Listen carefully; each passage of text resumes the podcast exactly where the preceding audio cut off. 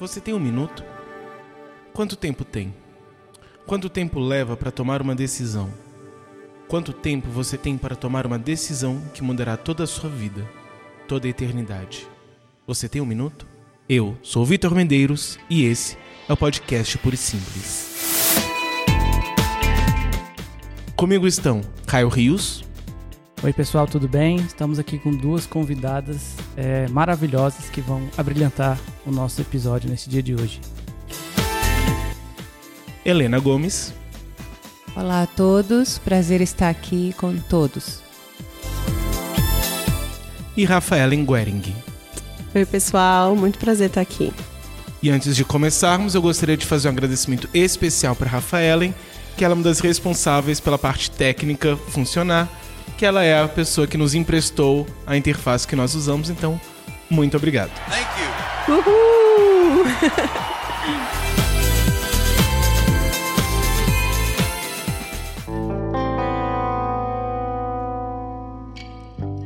Acabamos de retornar desse, dessa pequena pausa para a reforma protestante e voltamos com o tema que nós estávamos debatendo em setembro. E a minha primeira pergunta é: por que devemos evangelizar? Bem, é, eu acredito que o termo correto não seria dever evangelizar. Eu acho que o evangelismo ele é um estilo de vida. Eu acredito que a motivação é que deve ser o foco da questão evangelismo. O que, que te motiva a evangelizar? É uma questão, como foi colocada, de dever, de ordem, ou é porque você adota esse estilo de vida? Eu acredito que o evangelismo, seja ele pessoal, seja ele em outra estratégia, qual seja, é, ele deva ser sim um estilo de vida. A partir do momento que a pessoa é, fez a sua escolha por Cristo, a partir do momento que houve aí uma decisão é, ela já vem embutida nessa decisão esse novo estilo de vida, que não é assim conseguido de uma hora para outra.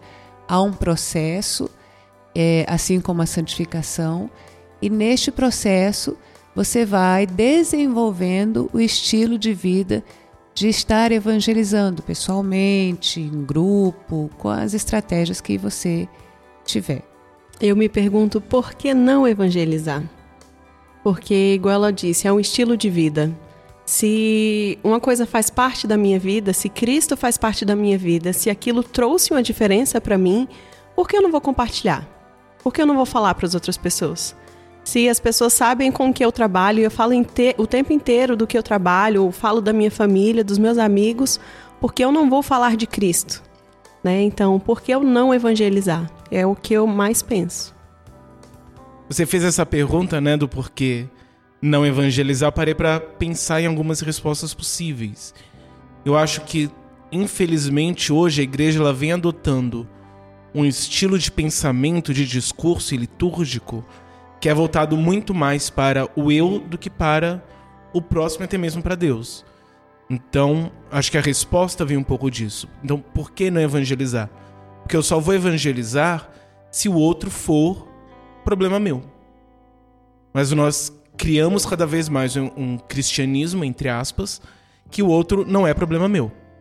O cristianismo ele serve, a função dele é me servir, não eu servir a Cristo.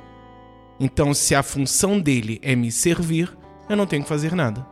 Então, não vou evangelizar.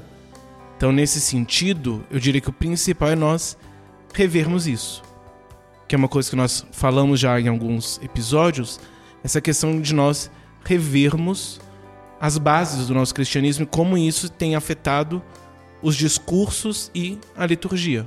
Porque a partir do momento que é cada vez mais voltado para o eu, cada vez menos o outro está no lugar que ele deveria estar, que é o meu foco de amor em consequência disso, de evangelismo. Somando o sua fala com o da Helena, é, aproveitando essa questão do, do, estilo de vida, acho que a, a o, o, essa questão do estilo de vida sendo projetado na nossa liturgia, por exemplo, é o que, que seria o ideal no sentido da cultura da nossa prática cristã e na nossa prática de igreja, dela ser um pouquinho mais ou muito mais voltada a práticas evangelísticas, de forma que a gente não fique preso é, a todo tempo a nossa postura quase que religiosa, digamos assim, no sentido de que ah, vamos cumprir cultos ou vamos cumprir liturgias e louvores assim, assim, assado, e ao mesmo tempo que a gente ignora o, a, a, a,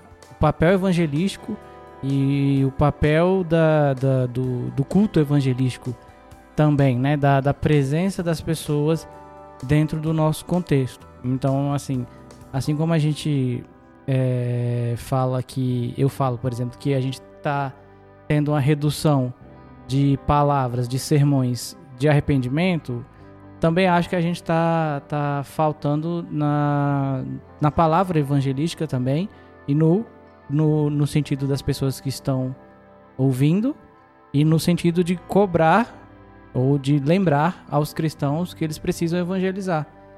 Então, assim, nós entendemos que é, é essencial, é 24 horas por dia, mas a nossa vida cotidiana às vezes não, não, não leva isso em conta como deveria, digamos assim.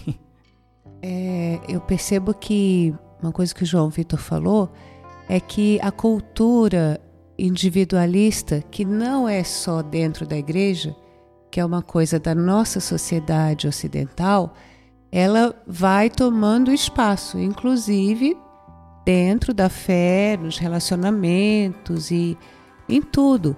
Então, a igreja que está dentro dessa sociedade individualista, ela se deixou influenciar por esse princípio. Ela, ao invés de fazer o papel de ser influenciadora, ela se deixou influenciar. Então, é, desde o pensamento mais filosófico, penso, logo existo, que faz parte da nossa cultura, da nossa sociedade. E aí o, o interesse individualista do que é interessante para mim, o que é importante para mim, do que eu tenho que conquistar, até a, a, a essa percepção da importância que é Cristo para mim, que transformação ele trouxe para mim e do compartilhar isso. Então, assim, é, é além dessa questão da liturgia em si, mas da, daquele interesse e, e daquela importância, melhor dizendo, que nós damos para o bem maior que eu recebi. A graça, a salvação, a comunhão com o Deus soberano, né? o livre acesso. A importância que eu dou para isso é tamanha que eu possa compartilhar ou eu dou uma importância tão só para mim, só para mim, que eu não tenho essa iniciativa, porque eu continuo sendo um ser social. Eu não, eu não estou agregado só à igreja, estou agregado à minha família, aos meus vizinhos, aos meus colegas de classe, de trabalho, e, e não faz diferença o fato do Cristo que eu recebi para aquelas pessoas.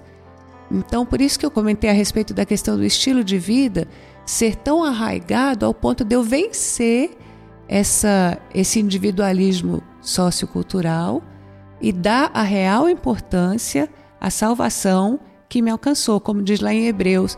Como é que eu vou negligenciar tão grande salvação ao ponto de não compartilhar? Como posso negligenciar tão grande salvação? Então é como, é, é como se eu não estivesse dando devido valor a essa salvação quando eu não compartilho. Sendo injuriado e perseguido por viver aquilo que se crê sigo na missão de anunciar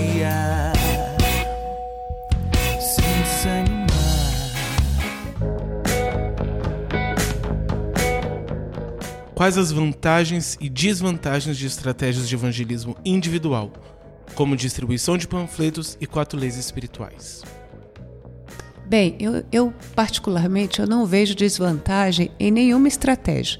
Eu vejo desvantagem em você evangelizar e não discipular em seguida. Eu acredito que evangelismo e discipulados são fazem parte juntos de, de, uma, de uma eficiente estratégia. Se você evangeliza e não discipula, é, você tem esse direito, obviamente, mas eu acredito que você vai sentir uma certa frustração por não ver aquele fruto amadurecendo, por não ter a oportunidade de ter esse tempo de dedicação ao crescimento espiritual de alguém. Então, eu, eu penso que toda e qualquer estratégia de evangelização é bem-vinda, é válida. Hoje em dia, então, nem se fala, nós temos assim recursos tecnológicos mil que a gente pode utilizar, desde que seja contextualizado a faixa etária, contextualizado a linguagem, ao público-alvo. Isso agrega valores, mas eu acredito na questão do discipulado.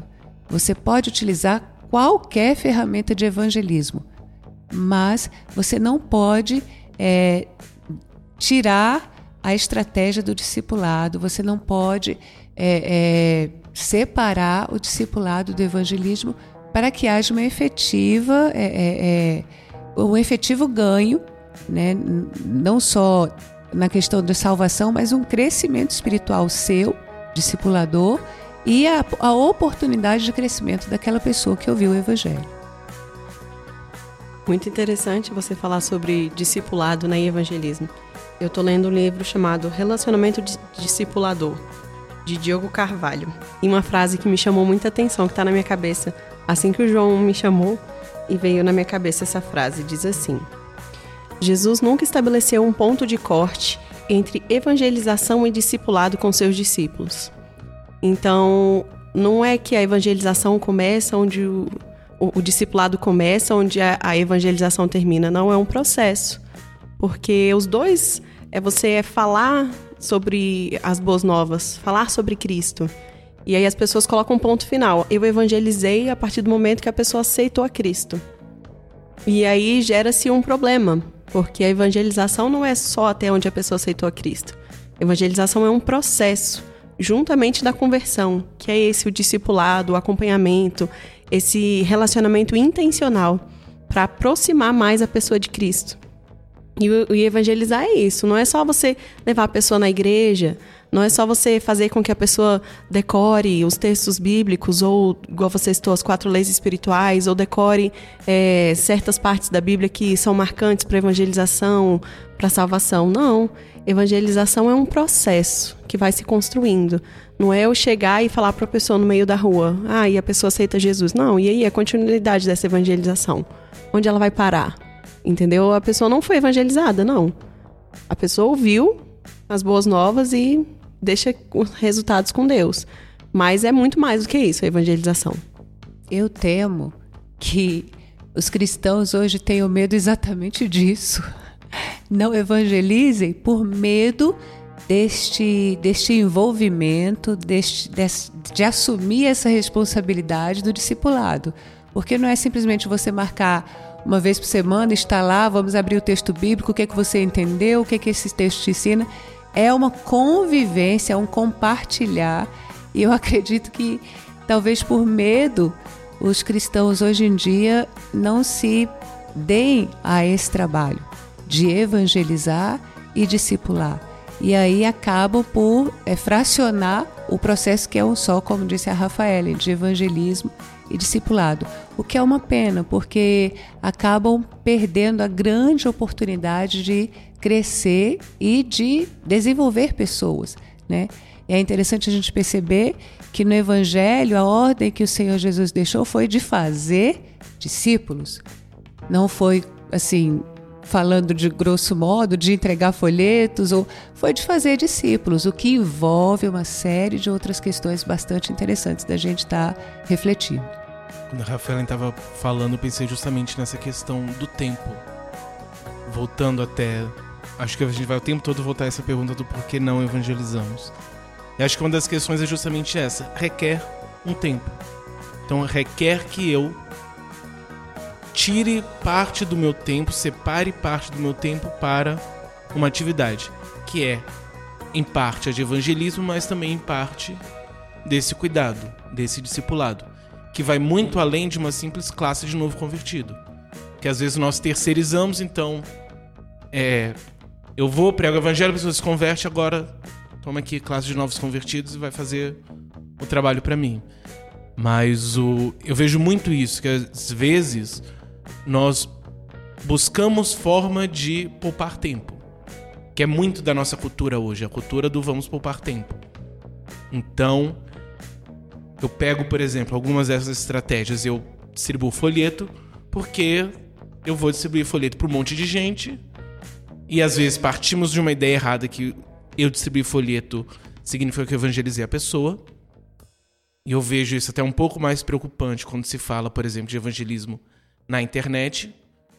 Porque você tem a ideia de que eu fiz uma postagem, 500 pessoas viram, então 500 pessoas foram evangelizadas. Sendo que não necessariamente. Então, às vezes, alguns cantores cristãos fazem isso. Então, lançou uma música, teve um milhão de visualizações, então um milhão de pessoas foram evangelizadas. Sendo que não necessariamente. Então, nós usamos, às vezes, esse tipo de, de estratégia mais como um, um, um dizer, ah, eu fiz minha parte. Mas eu não, de fato, me envolvi naquilo. Eu não me envolvi com o outro e eu não me envolvi, principalmente no pós-trabalho. Eu não me envolvi com o outro depois dessa conversa, depois desse folheto, depois das quatro leis, depois o que quer que seja, eu não me envolvi com ele depois. Então eu vou poupar tempo, eu vou buscar estratégias não de evangelizar, mas de dizer que eu fiz a minha parte da forma mais tranquila possível para mim, sem necessariamente me implicar no processo. Não estou dizendo que, por exemplo, o evangelismo na internet não funcione. É, seria uma outra questão, outro debate, uma outra polêmica, mas ele não pode ser simplesmente isso. E, ele, e principal, ele não pode ser medido simplesmente por visualizações. Acho que o grande problema, às vezes, desse tipo de estratégia, não só de folheto, mas também outras estratégias, como a gente vai debater na próxima questão, é confundir eficiência com eficácia. Então, uma coisa, por exemplo, na psicologia, a gente trabalha muito na psicologia preventiva. É uma visão que a gente vem implementando. Então, um trabalho ele pode ser eficiente sem ser eficaz. Então, por exemplo, se eu vou fazer uma palestra de prevenção ao uso de drogas. Se eu apliquei para 100 pessoas e 100 pessoas ouviram, ela foi eficiente. Mas a eficácia eu não vou avaliar simplesmente pelo número de pessoas que foram cansadas. Eu preciso saber se aquilo que eu fiz é de fato capaz de trazer uma transformação. Então, se eu tenho 100 pessoas, 100 pessoas dessas, cinco, né, numa determinada população, a cada 100 pessoas, 50 usam droga em algum momento da vida. Eu faço a intervenção. Ainda assim, 50 f- continuam usando, não teve eficácia. Mas se eu faço a intervenção e apenas 20 usam, então já tive uma eficácia. Então, nós precisamos, acima de tudo, pensar essa, entre aspas, mensuração, não no simplesmente eu distribuir 100 folhetos, então 100 pessoas foram cansadas. Eu preciso saber quantas de fato vão caminhar. E isso não vou saber, e não é nem simplesmente a quantas levantaram a mão, quantas disseram que aceitaram Cristo, mas vou precisar também acompanhar para saber quantas tiveram de fato uma transformação de vida. Com quantas você está disposto a caminhar? Com quantas você está disposto a gastar ou investir o seu tempo? É, existe uma frase da Cruzada Estudantil e Profissional para Cristo que diz o seguinte: o êxito ao testemunhar consiste simplesmente em compartilhar o Evangelho de Cristo com as pessoas, deixando os resultados com Deus. Então, assim, o nosso sucesso, a nossa parte nesse processo é o testemunho. É, o Espírito Santo, ele tem N formas de alcançar as pessoas. Por isso que eu disse que os, é, os meios de evangelismo, os métodos, as estratégias, todos eles são válidos. Todos. Porque o Espírito Santo, ele tem diversas formas, na multiforme graça de Deus, de alcance. Agora, sem dúvida que o meu êxito, a minha satisfação pessoal, é, o meu sucesso, entre aspas, vai estar no meu testemunho pessoal, impactar pessoalmente alguém. Por isso que o nome do evangelho, o, o, aliás, o nome que se propõe na estratégia é evangelismo pessoal. Porque é de uma abordagem mais eficiente, de uma, de uma abordagem mais eficaz. Por isso que Jesus Cristo inteligentemente colocou a expressão fazer discípulos. e não simplesmente evangelizar, porque com certeza ele já sabia que haveria aí esses nossos jeitinhos. Vou chegar com 100 folhetos na rodoviária, distribuir no ponto de ônibus de Sobradinho, em Planaltina, e já estou com a minha porcentagem garantida por hoje. Então, sabendo disso, a expressão bíblica que está lá é fazer discípulos. E aí cabe toda a minha disposição dos, me, dos mais valorosos bens atuais: tempo, né? E, e, e estratégia de, de, de conquista que a gente disponibiliza. Então é interessante a gente observar isso. É que todas as estratégias são válidas, mas o que realmente vai trazer a minha satisfação espiritual e o alcance é a questão do pessoal. Você está ali demandando do seu tempo com aquela outra pessoa, estudando a palavra e não só a palavra, mas tendo conversas e, e, e passeando e, e convivendo e, desfrutando mesmo da companhia um do outro.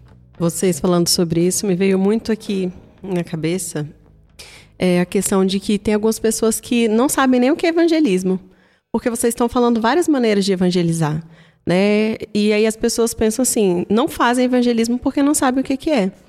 Aí tem uns que, igual você falou, entregam um panfleto, o outro faz pela internet. Igual ela falou, é o evangelismo pessoal. Então, assim, muitas vezes a gente não sabe, ah, o que é o evangelismo? Eu acho que é daí o ponto de partida que as pessoas não fazem isso, sabe? Não criam um relacionamento intencional para ser feito isso. É, eu preciso ser com a pessoa pessoalmente? Eu preciso fazer isso pela, eu posso fazer isso pela internet? Ou, ou eu, eu, preciso usar a Bíblia? Ou eu preciso, o que que eu preciso fazer? Sabe? Eu preciso tirar um tempo da minha semana? Ou eu faço um encontro mensal com a pessoa, sabe? E aí as pessoas não, não lembram do maior exemplo que a gente tem, que é Cristo, né? É, o, os discípulos dele foram evangelizados. E foi evangelizado como? Com relacionamento. Foram três anos e meio eles como discípulos. Então, eles estavam no processo de evangelização e, discípulo, e discipulado ao mesmo tempo.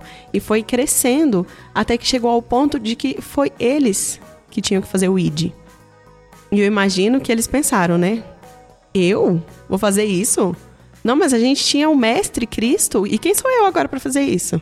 Sabe? Eu, eu, eu, vou conseguir fazer um evangelismo, eu vou conseguir agora é, falar tudo aquilo que, que Cristo falava de Deus, eu que vou falar agora? Como que eu vou fazer isso?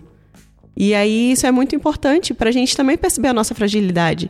E que se a gente não colocar Cristo em primeiro lugar, a gente não vai conseguir fazer evangelismo.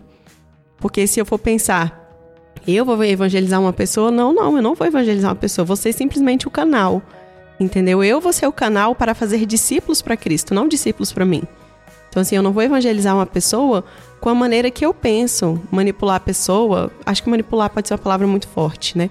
Mas, assim, moldar uma pessoa de acordo com aquilo que eu acho correto do evangelho, e não é bem assim. Nós temos Cristo como nosso maior exemplo de evangelização. Como que ele fazia evangelização? Ele fazia evangelização em massa? Fazia. Fazia sim, quando ele fazia os sermões, tinham muitas pessoas. Mas o evangelismo dele, a mudança que ele criou mesmo, foi no evangelismo pessoal. Porque os discípulos que tiveram próximo de Jesus, que construíram um relacionamento com ele, eles é que depois levaram o evangelho. Então a gente acho que falta muito essa questão de saber o que é o evangelismo. Depois que eu conheço o que é o evangelismo, aí sim eu posso passar para outros. Não só simplesmente pensar assim, ah, eu vou fazer evangelismo pessoal.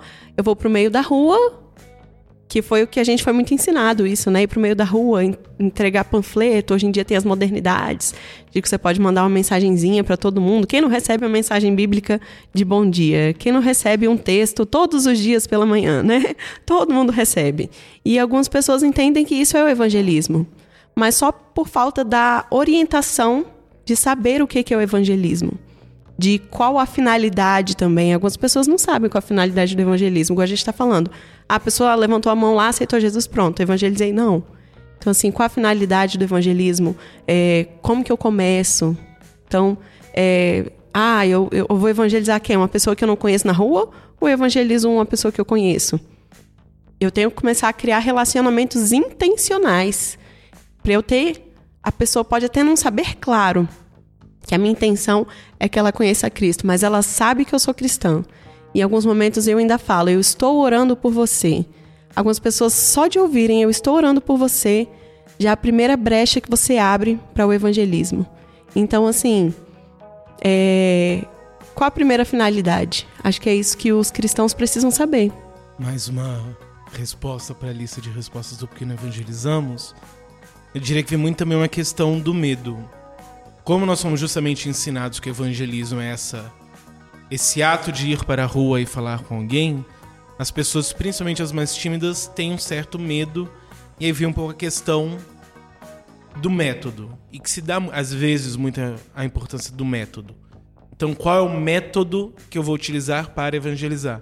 E aí surgem folhetos, quatro leis, livros sem palavras, que geralmente se usa com crianças. Então se cria várias estratégias.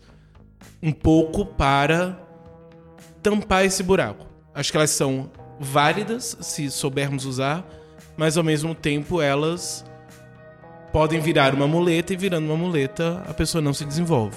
Então minha pergunta até que eu faço um pouco para vocês, fugindo um pouco da pauta, vocês acham que existem estratégias melhores, piores e quando usar elas? Bom, eu acredito que toda estratégia é válida, desde que você saiba contextualizar. Isso é muito importante. A contextualização, ela é assim fundamental. Para que eu contextualize uma estratégia, eu preciso primeiro conhecer o meu público. Eu vou evangelizar quem? São crianças? São jovens universitários? Meus colegas de trabalho? Então, através deste conhecimento, eu vou escolher uma estratégia que melhor se adeque. Né? Porque imagine você eu pegar um folheto de quatro leis e evangelizar uma pessoa que não sabe ler. Já imaginou que coisa absurda que vai ser? A pessoa vai se sentir hiper desconfortável. Quando eu chegar para ela e falar assim: "Ah, você lê essa oração aqui para mim". A pessoa vai dizer assim: "Ah, meu óculos quebrou, eu tô com cisco" para não passar pelo constrangimento. Então, eu acredito que você conhecer uh, as pessoas as quais você quer evangelizar seja muito, muito importante. Então, se eu estou é, no meu contexto de trabalho, isso já é um, um, ganho, um facilitador muito grande. Poxa, eu conheço aquelas pessoas, estou lá todos os dias. Se eu não conhecer, tem algum problema comigo, né? Então eu sei da, da do temperamento de um, é, eu sei da receptividade do outro, e isso vai tudo favorecer. Quem é que eu vou evangelizar primeiro, de quem eu vou me aproximar, como é que eu vou falar, que assunto que eu vou puxar. E aí, o método, a estratégia, ela vai ser adaptada a esse contexto que eu estou naquele momento. Né? O meu objetivo já é claro, eu quero levar aquela pessoa a uma exposição clara, objetiva do Evangelho. E aí, tendo o, a, o conhecimento do meu contexto, eu vou escolher as ferramentas que eu, que eu posso, é, que melhor se adequam. Então, é, existem várias estratégias, várias estratégias. As estratégias elas, elas vão se, se multiplicando a cada dia. Você comentou do folheto das quatro leis. Hoje as quatro leis ela vem em pequenos videozinhos no YouTube que, que são assim interessantes para você iniciar uma conversa. São curtos, são assim atuais, é, temas até assim um pouco é, que trazem ali, com o intuito de você chamar a atenção da pessoa, pegar, fisgar a pessoa naquele, naquele assunto e introduzir o evangelho. Então, é, é, as estratégias são várias e, e a gente precisa ter esse discernimento espiritual dessa contextualização. Conhecer onde eu estou inserido, porque todos nós estamos socialmente inseridos em algum lugar, não à toa. Então, o João Vitor, como psicólogo, ele está inserido ali num contexto, não à toa. Eu estou inserida num contexto, eu sou professora e eu costumo dizer que as escolas por onde eu trabalho são meu campo missionário. Então eu estou numa escola, enquanto cristã, não é à toa. Estou lidando ali com aquelas pessoas, ter aqueles relacionamentos, não é à toa. Então eu preciso ter esse contexto bem claro na minha mente para poder pedir o discernimento espiritual de saber adequar as demandas de estratégias que eu tenho. E a partir do momento que eu adequar essas estratégias, nunca esquecer da dependência que eu preciso ter do Espírito Santo para Ele poder me dar o discernimento, a sabedoria no falar, no agir, para que o meu testemunho, como disse a Rafaela, as pessoas precisam saber que eu sou cristã. Eu não posso ser um ninja escondido atrás da minha profissão é, e, e, e ninguém ali saber quem eu sou. A minha identidade espiritual, ela precisa estar bem clara.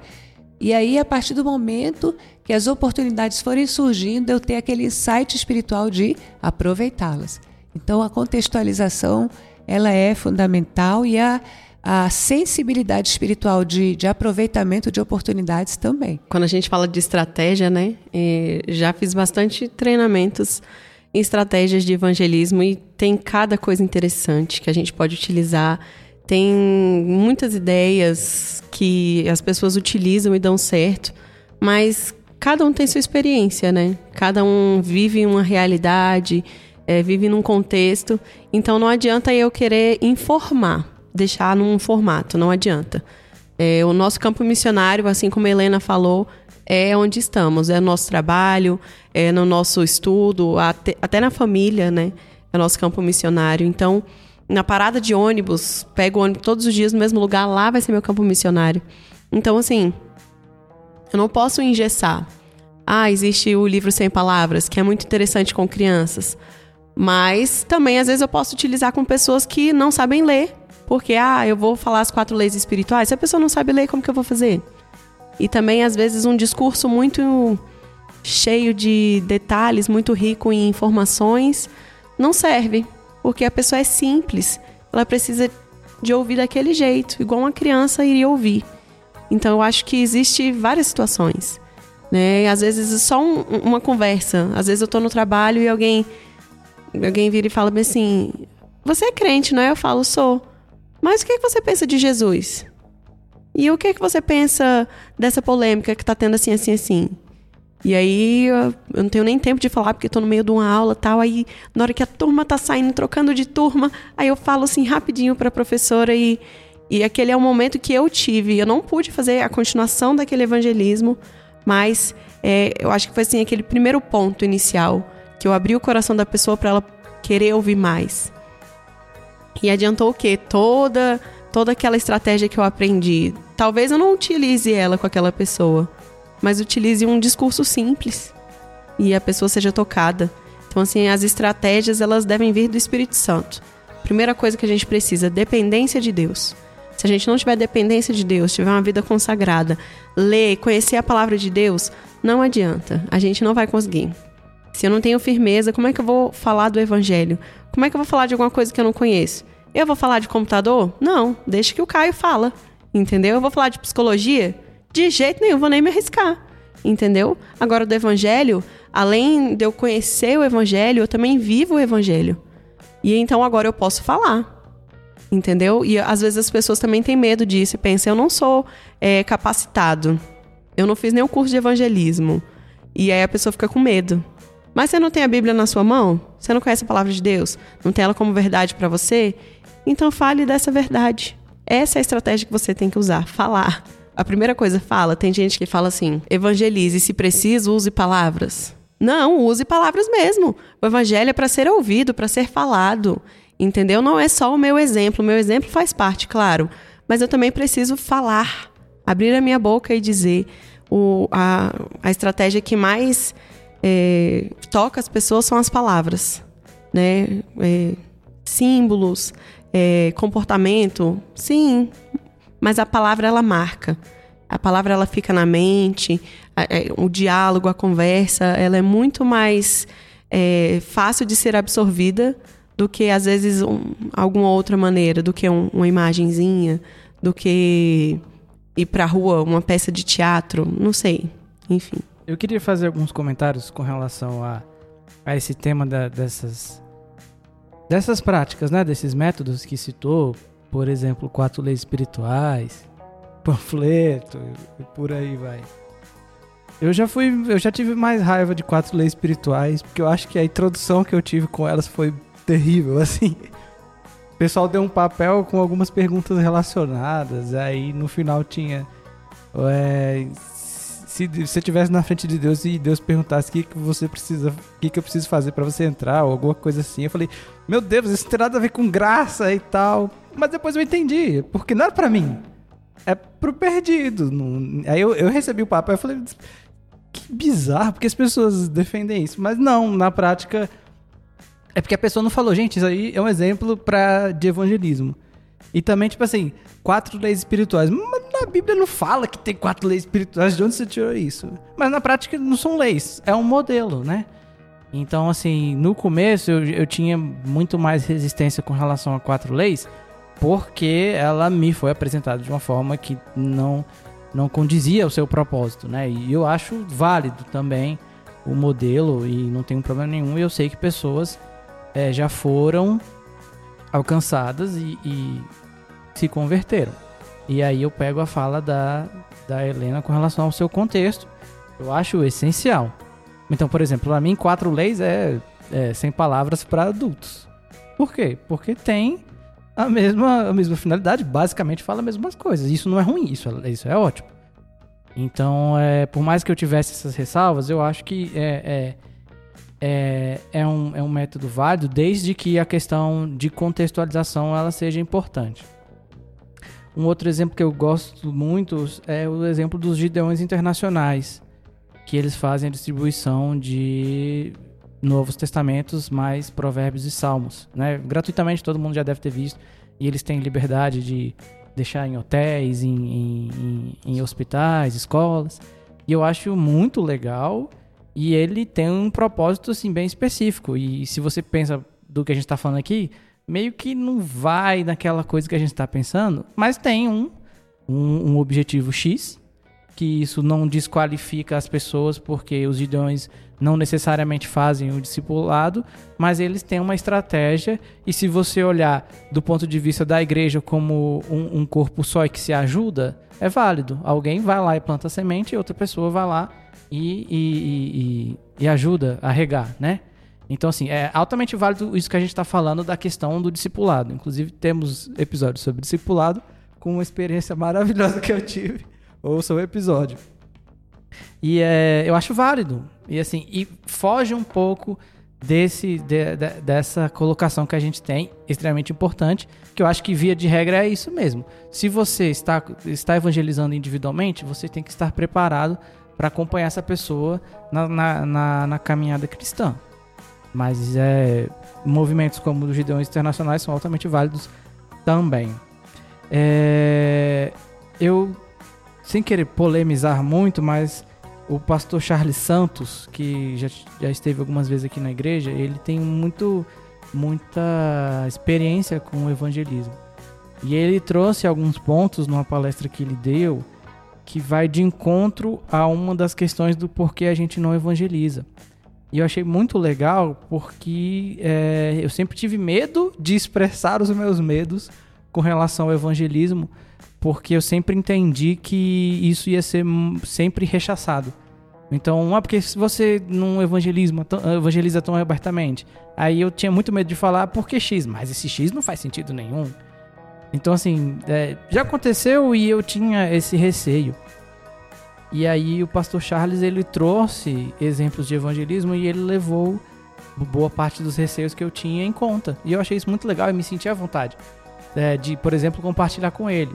Ele deu exemplo de, um, de uma, ele quis, é, ele quis nos mostrar, no caso, numa palestra voltada a jovens, como a gente não estava bem preparado para o evangelismo. Então ele deu um exemplo de você estar num lugar X e aí você, aí ele fez um, ele fez um, uma espécie de teatro. Ele era um rapaz não cristão e aí veio alguém, convidou alguém da plateia para evangelizá-lo e foi uma moça.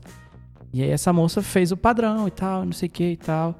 Aí o rapaz falou, ele, né, é, é, fazendo o papel do rapaz. Ah, então vamos ali na sorveteria pra, pra gente conversar mais sobre isso e tal. Ela falou, vamos. E, e aí ele parou e falou, gente, não funciona assim. Evangelismo com duplo sentido. Exato, exato. Então isso. Senhor, pega a alma que o corpo é meu. É, tipo, então isso, isso me fez refletir e fala, poxa, são, são elementos que a gente precisa levar em conta.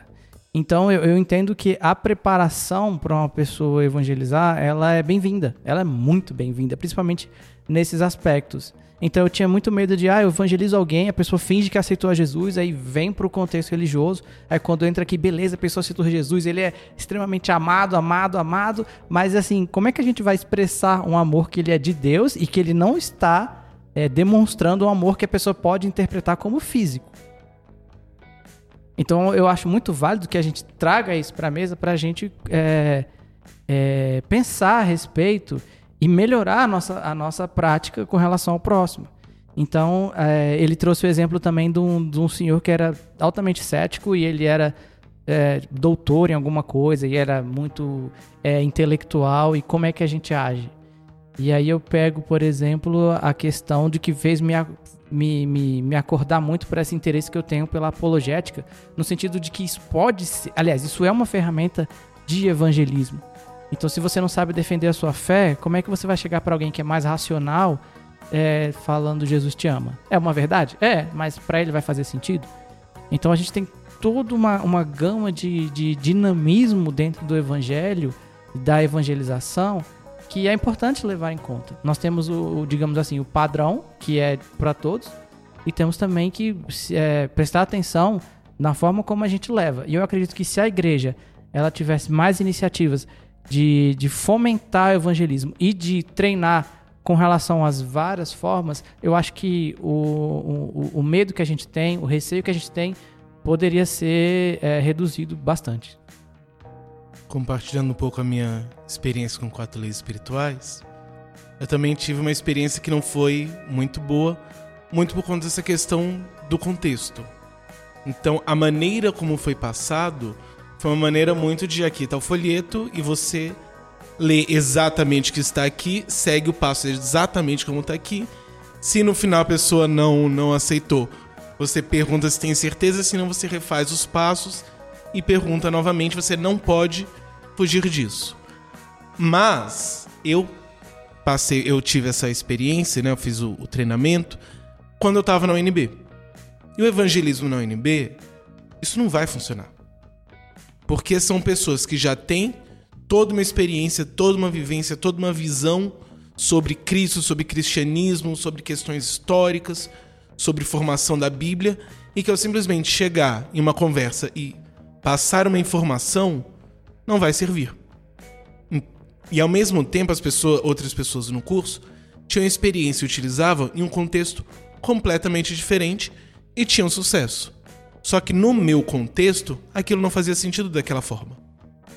Então, eu tive um pouco de problema por conta disso. A maneira como era passado, porque se eu não entendo, se eu não trato a ferramenta como uma ferramenta de fato, eu vou incorrer nisso se eu entendo que ela é uma ferramenta e dependendo eu posso até utilizar, digamos, a sequência lógica mais aberto para uma outra forma, que não necessariamente usando folheto, eu vou dependendo ter um uso muito melhor do que simplesmente seguir os passos. Então acho que às vezes os próprios treinamentos evangelísticos, até no intuito de diminuir esse medo, eles colocam aquilo como sendo uma coisa fechada. E aí se eu vou, por exemplo, para o UNB, que é um contexto completamente diferente, eu preciso ter outras ferramentas e outras habilidades.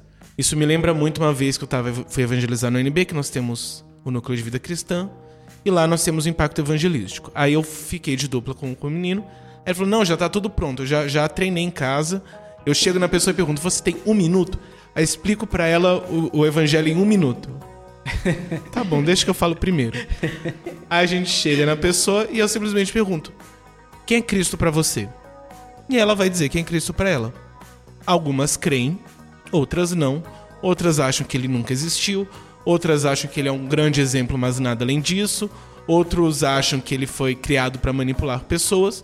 E a partir do que a pessoa crê, eu inicio o diálogo, eu escuto, eu inicio o diálogo e aí converso e explico a razão da minha fé. E funciona muito melhor. Então, naquele contexto, eu vou precisar de outras estratégias diferentes.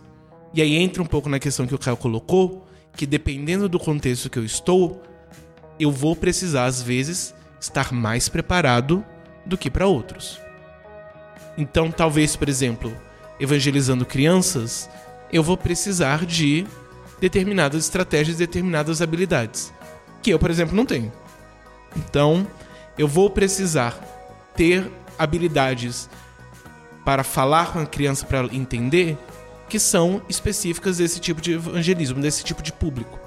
Agora, se eu estou falando com universitários, aí eu já vou precisar estar muito mais preparado. Eu vou ter que saber de apologética, eu vou ter que saber de história, eu vou ter que saber de bibliologia, eu vou ter que saber de filosofia. Então, na UNB eu já tive que debater Nietzsche, já tive que debater questões históricas, já tive que debater espiritualidade das plantas. então, aquilo que exige de mim já é bem diferente. Enquanto para outros contextos a habilidade é outra. Ao mesmo tempo que, como a Rafa colocou, o principal todos nós temos. Então, a partir do momento que eu realmente creio em Cristo e aceitei a Cristo, esse, essa minha crença já é aquilo que eu preciso transmitir. Então, o complicado é isso, nós entendermos que, por um lado, nós estamos mais preparados do que imaginamos, mas ao mesmo tempo nós temos que, em alguns contextos, nos preparar muito mais. E vamos precisar conhecer a Bíblia. E vamos precisar também estarmos preparados a pôr a nossa fé à prova. Que é uma coisa que raramente nós fazemos na igreja. Então nós temos realmente que debater questões, nós temos que, que discutir a, as nossas crenças, nós temos que pegar, por exemplo, outras religiões e não simplesmente estudar outras religiões como coisas estranhas completamente erradas. Não, nós temos Os também rivais, né? Rivais. religiões Então rivais. não, e, e- e se for a nossa, entendeu? Como que ele vai entender? Será que sou eu que tô certo ou ele que tá certo? Como eu provo isso? Como de fato eu, eu ponho essa minha crença à prova? E principalmente porque muitas igrejas jogam o jovem na, na universidade sem estar preparado. Porque essas questões vão estar presentes. E nós precisamos preparar os jovens para sobreviver à universidade e principalmente preparar os jovens a evangelizar na universidade. E ele vai precisar de muito mais disso do que simplesmente ter um pequeno discurso de um minuto decorado. É, eu percebo assim que a gente precisa alcançar o equilíbrio e a maturidade de utilizar os métodos, mesmo dentro de um contexto, haverá, haverá uma série de, de variáveis dentro de um mesmo contexto. E aí você tem, no meu caso, vou falar de mim, eu tenho treinamento das quatro leis, eu tenho treinamento da MPC, eu tenho Cruzado Estudantil Profissional para Cristo, Filme Jesus, Evangelismo Explosivo, a PEC. Do que, que vai adiantar todos esses certificados se na hora que eu conheço o meu contexto, eu não deixar que o Espírito Santo faça toda uma dinâmica de apropriação dos- da- das minhas metodologias, das estratégias que eu conheço, com aquela necessidade específica daquela pessoa com quem eu estou me relacionando. Então, é- é- é- a gente precisa chegar nessa maturidade cristã de saber que o conhecimento pessoal que eu tenho do Evangelho, mais todas as estratégias que eu possa vir a conhecer, ainda precisa de todo o aperfeiçoamento da parte do Espírito Santo, para que o contexto que eu conheço, que eu estou inserido, é, é, possa se- ser assim uma oportunidade, para que eu possa estar sensível às oportunidades e ser um canal realmente de bênção, não mais um, mais uma eh, somente mais, um, mais uma explanação do Evangelho, mas ser um canal de bênção. Então eu acredito que a gente precise chegar a essa maturidade. Quando o Caio falou da questão de uma menina evangelizar um rapaz e aí levar aquilo ali para um, um- um duplo sentido, a gente recebe treinamento para isso. Olha, rapazes se aproximem de rapazes para evangelizar, moças de moças. Então o treinamento resolve isso. Mas o treinamento ele não resolve ah, o dia a dia no qual eu vou estar inserido, essa sensibilidade espiritual que eu preciso ter para ouvir alguém, m- dedicar tempo àquela pessoa e saber qual a melhor estratégia para usar, durante quanto tempo, de que maneira. Isso que você falou. A gente tem as quatro leis, recebe ali toda uma metodologia a ser seguida, mas nada impede que eu pule da primeira para a quarta se eu percebo que a pessoa está ali sedenta, que é o que acontece na maioria das vezes. Na maioria das vezes, a verdade que nós vivemos é as pessoas elas estão sedentas pela verdade do Evangelho. Talvez elas nem saibam disso, mas é a verdade hoje. O inimigo tenta colocar outras questões, ah, ocupação, falta de tempo, papapá, mas a verdade principal é essa: as pessoas estão sedentas pela verdade de Cristo. E eu preciso ser esse canal efetivo, eficiente, eficaz para fazer com que essa pessoa sacie a sua sede da melhor maneira. Então, eu, eu, eu, sou de acordo com o que o Caio falou, eu acredito que as pessoas dentro da igreja precisam estar sempre despertadas. Olha, vamos evangelizar essa estratégia, aquela, apresente tudo de diversas maneiras, é, é, o tempo todo, mas é, a sensibilidade espiritual a gente precisa ter.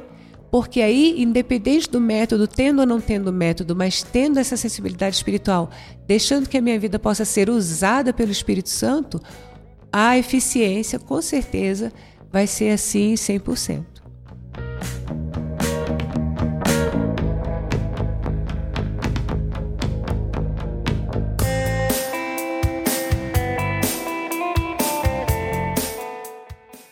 Respondeu-lhes Pedro: Arrependei-vos e cada um de vós seja batizado em nome de Jesus Cristo para a remissão de vossos pecados, e recebereis o dom do Espírito Santo.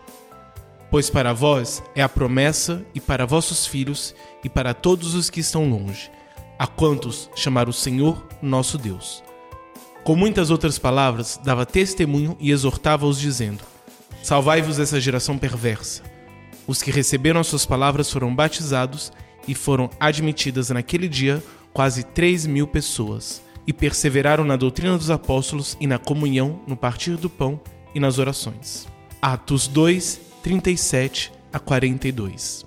Quais as vantagens e desvantagens de métodos de evangelismo para grandes grupos, como impactos evangelísticos e evangelismo em praças? É, eu acredito que a vantagem seja essa exposição para um bom número de pessoas. A exposição do evangelho. Então, é, é, é, essa vantagem. Com relação à eficiência, eficácia, eu já não posso garantir que seja a melhor estratégia, mas a exposição uh, do evangelho, ela nunca, nunca, nunca é, vai ser algo assim, ah, perdida. Ah, a gente foi lá, apresentou um filme, 100 pessoas assistiram, fizemos o apelo, ninguém se converteu, ninguém aceitou o apelo. E, essa exposição ela não vai ser perdida de forma alguma, porque o agir do Espírito Santo vai ser ali efetivado. Então, eu acredito que é, é, como eu já disse aqui, uma estratégia da qual a gente não pode abrir mão. A gente precisa, sim, perceber o contexto em que essa, essa estratégia está sendo utilizada e não abrir mão, se possível, de o um passo seguinte. Eu acredito que seja sempre necessário um passo seguinte, que leve a um discipulado pessoal, leve a um, a um momento onde você vai estar ali com aquela pessoa, tendo a oportunidade de tentar explanar de uma maneira mais pessoal, mais individual, o Evangelho. Mas eu, eu acredito que seja válido dessa forma. Eu queria resgatar a fala do Caio sobre a questão do papel de cada um. De que às vezes um planta, o outro rega, o outro colhe. Então acho que às vezes esse tipo de estratégia ela tem um pouco essa função também. Então às vezes a pessoa ela vai ouvir algo, por exemplo, no evangelismo numa praça, e ela vai para casa, depois ela vai para o trabalho, no trabalho tem a pessoa que é cristã.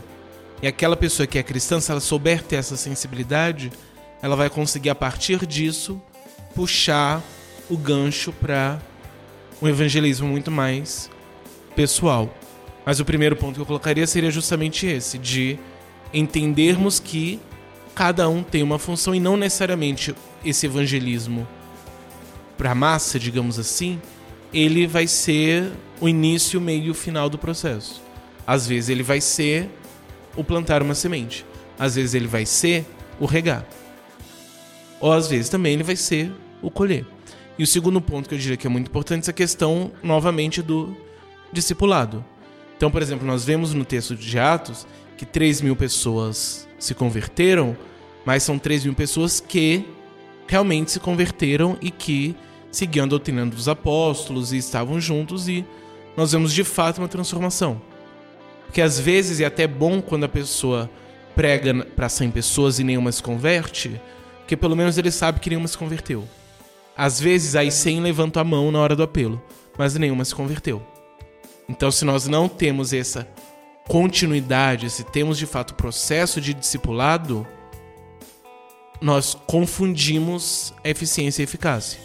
Então nós achamos que 100 pessoas foram salvas, sendo que na verdade 100 pessoas fizeram um ato a partir de uma emoção.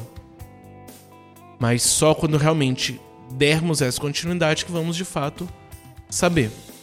Eu não lembro agora qual foi, mas tem uma frase que eu ouvi uma vez de um desses grandes evangelistas, que ele falou que se ele chegasse no céu e encontrasse pelo menos 5% das pessoas que levantaram a mão nas pregações dele aceitando a Cristo, ele ficaria impressionado. Justamente por conta disso, às vezes você tem, até por ser muita gente, às vezes uma fazendo, a outra também faz, né? Tem toda essa questão, então às vezes você tem um mover muito grande, dependendo inclusive da maneira que é feita. Você pode ter muitas pessoas pela emoção levantando a mão, mas não necessariamente sendo transformadas.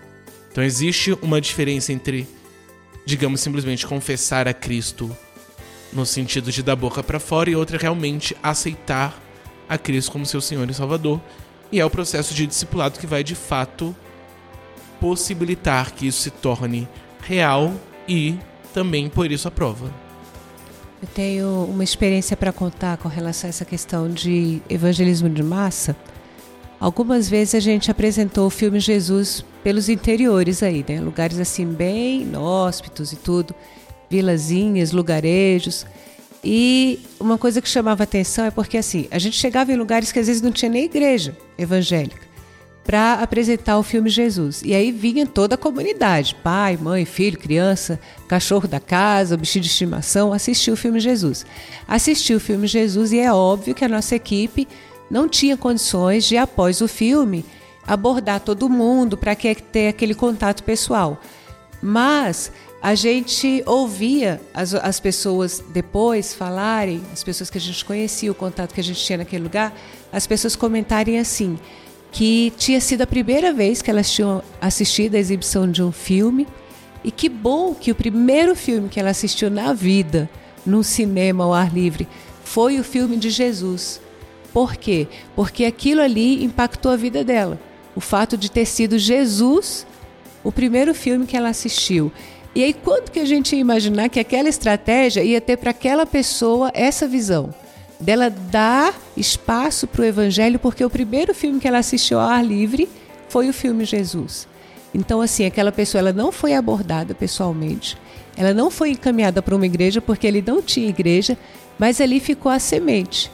Se depois a pessoa que nos contactou para ir lá, que era cristã, era o único cristão da comunidade, tiver a oportunidade de alcançar aquela pessoa com o evangelismo pessoal, aquele coração já vai estar completamente aberto, simplesmente porque o personagem do filme era Jesus. Então, a gente não entende como a multiforme graça de Deus, ela impacta as pessoas. Pode ser através de um filme, pode ser através de um folheto, pode ser através de uma canção, N formas. O que a gente não pode é deixar de aproveitar as oportunidades. Ah, eu não vou evangelizar porque eu sei lá que efeito que isso vai ter. Eu vou sair três horas da tarde, domingo à tarde, no sol, debaixo do sol quente, para ir na praça entregar folheto. Coisa absurda, coisa mais sem futuro isso. Sem futuro é a gente não evangelizar de forma alguma. Aí é sem futuro. Mas você utilizar de qualquer estratégia que seja, é, é, é sem dúvida o efeito ele vai ser alcançado não na proporção que talvez você espere, não na eficiência talvez que a gente espere, mas voltar vazio não volta, com certeza. Você pega uh, Billy Graham. Billy Graham dá uma mensagem no estádio para não sei quantas mil pessoas, e aí ele faz um apelo e aí centenas de pessoas levantam sua mão. Inclusive, se você assistir no YouTube, você vai ficar com vontade de levantar a mão, mesmo você já tendo aceitado Jesus. E aí eu fico pensando, é, será que é responsabilidade do Billy Graham é, discipular todas aquelas pessoas?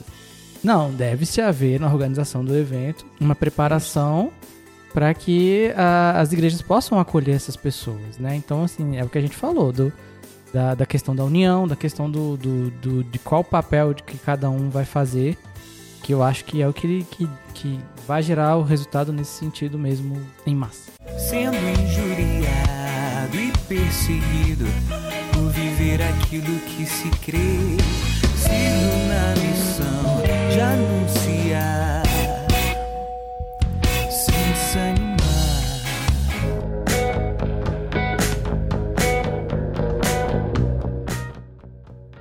Quais outras estratégias de evangelismo tradicional vocês conhecem? E qual a experiência de vocês com elas? Então, eu tive algumas estratégias, né? Assim, alguns cursos de evangelismo e a que menos foi boa experiência pra mim foi bater de porta em porta. E ninguém abriu a porta pra mim Sobradinho. em outros lugares, assim, em Nova Colina, em outras regiões, as pessoas abriam as portas, a gente entrava, falava.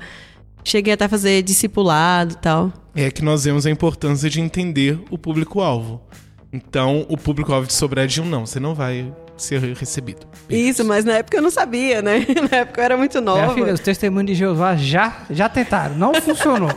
Eu também tentei, não funcionou. Devia ter olhado pra eles antes de ter percebido. E então, assim, é, teve outras estratégias. A gente já apresentou peça no meio da rua, de teatro. E quando eu era também. adolescente. Hã? Filme também. Filme também, eu já fiz várias estratégias evangelísticas, já, já, já apresentei filme, tanto Jesus, filme Jesus, quando fiz o curso da, das quatro leis espirituais, né?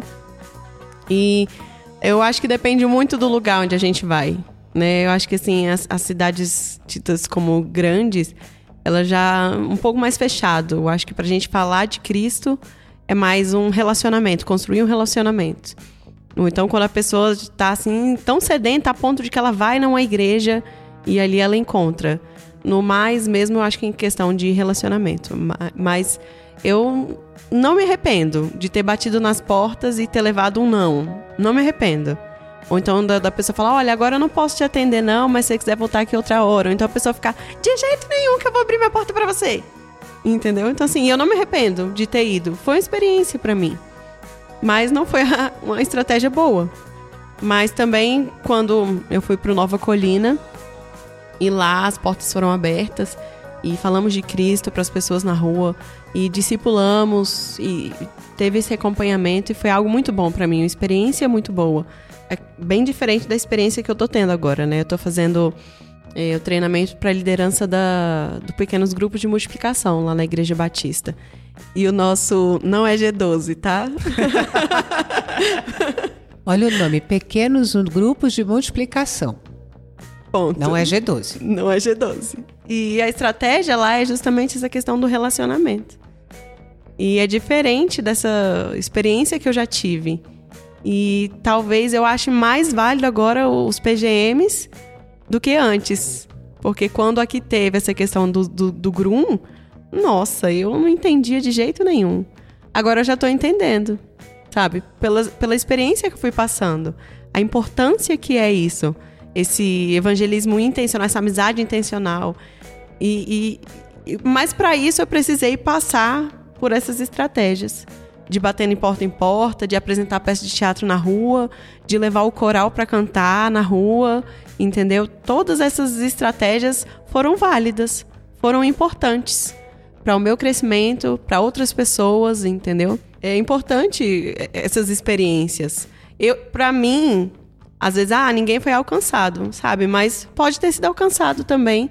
Pode não ter aceitado Jesus, mas ouviu o evangelho. Às vezes estava numa situação difícil e, e pensou, poxa, eu já fui cristão e agora o que, que eu tô fazendo aqui? Entendeu? Então, igual você falou, às vezes não é o ponto inicial, às vezes é só o meio, a pessoa tá se achando ali naquele contexto e, e pode procurar uma igreja, mas é assim, eu lancei uma ideia, foi lançada uma ideia. Então eu acho que essas estratégias tradicionais são válidas. Bem, a experiência mais tradicional que eu já vivi com o evangelismo foi a questão de você estar tá, é, fazendo, desenvolvendo esse relacionamento, como a Rafaela falou. Então, assim, tendo o foco de que você não vai só evangelizar, que você vai discipular, não tem nada mais tradicional do que isso. Vem lá desde a época em que Jesus Cristo foi assunto aos céus, fazer discípulos. Então, você convive com aquela pessoa. A princípio, talvez você não tenha nem a intenção de compartilhar o evangelho, mas a oportunidade vai surgir e ali naquele, naquela amizade, naquela convivência de oi vizinho, não sei o que e tal, você vê a oportunidade ali de estar tá evangelizando, de compartilhando Cristo e discipulando aquela pessoa. Foi é, é, a estratégia mais tradicional com a qual eu, eu, eu tive maior convivência e que me trouxe muito crescimento.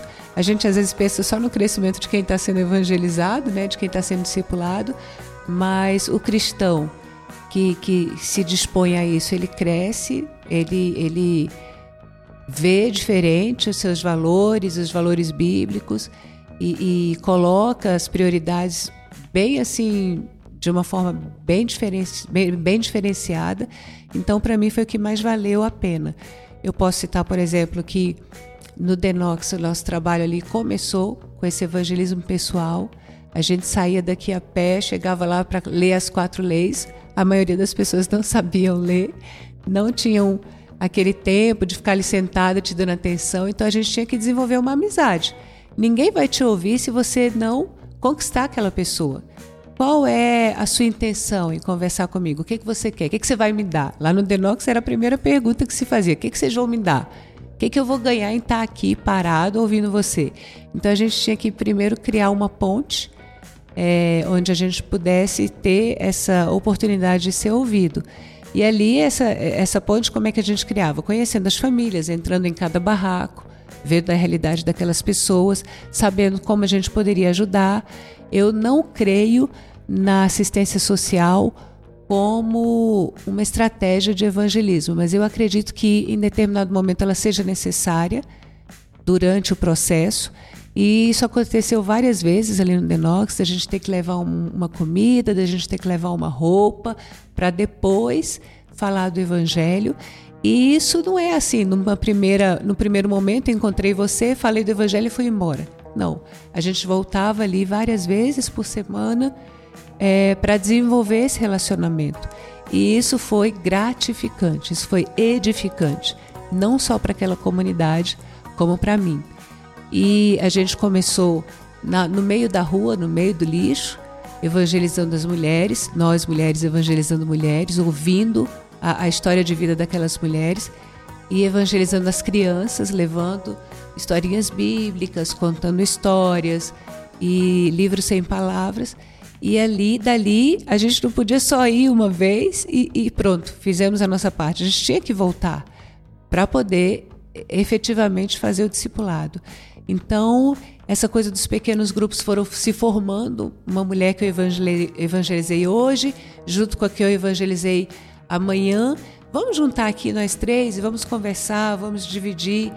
E, e foram formando os pequenos grupos para depois a gente formar a igreja.